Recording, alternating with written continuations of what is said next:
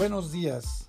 Bitácola Política de Veracruz les saluda y les informa de las ocho columnas de los principales diarios en nuestro país. Hoy es miércoles 25 de agosto y estos son los principales encabezados. Reforma. Ahora va la 4T por su aerolínea.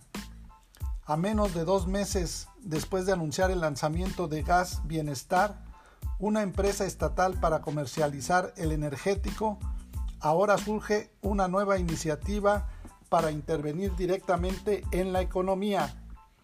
11 años después de que Mexicana de Aviación dejó de volar, el gobierno federal pretende lanzar una nueva línea aérea de pasajeros con los trabajadores de la extinta aerolínea.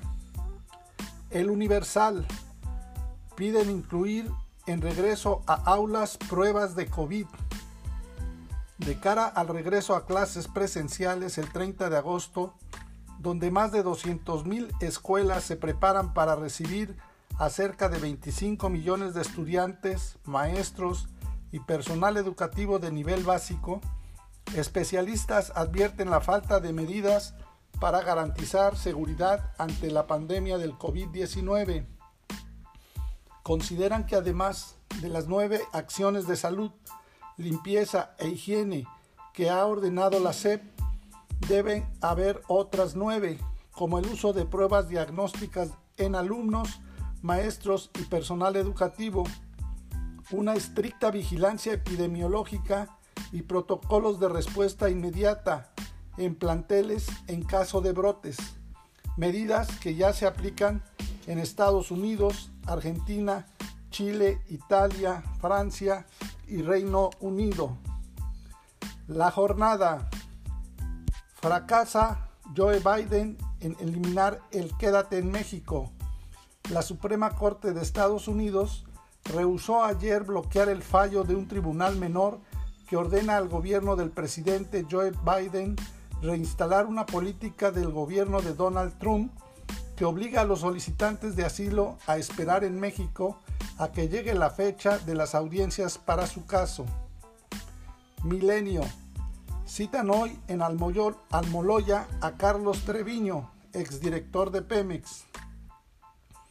Carlos Treviño, exdirector de Pemex, fue citado hoy en el Penal Federal de Almoloya al ser señalado por la Fiscalía General de la República de asociación delictuosa y operaciones con recursos de procedencia ilícita.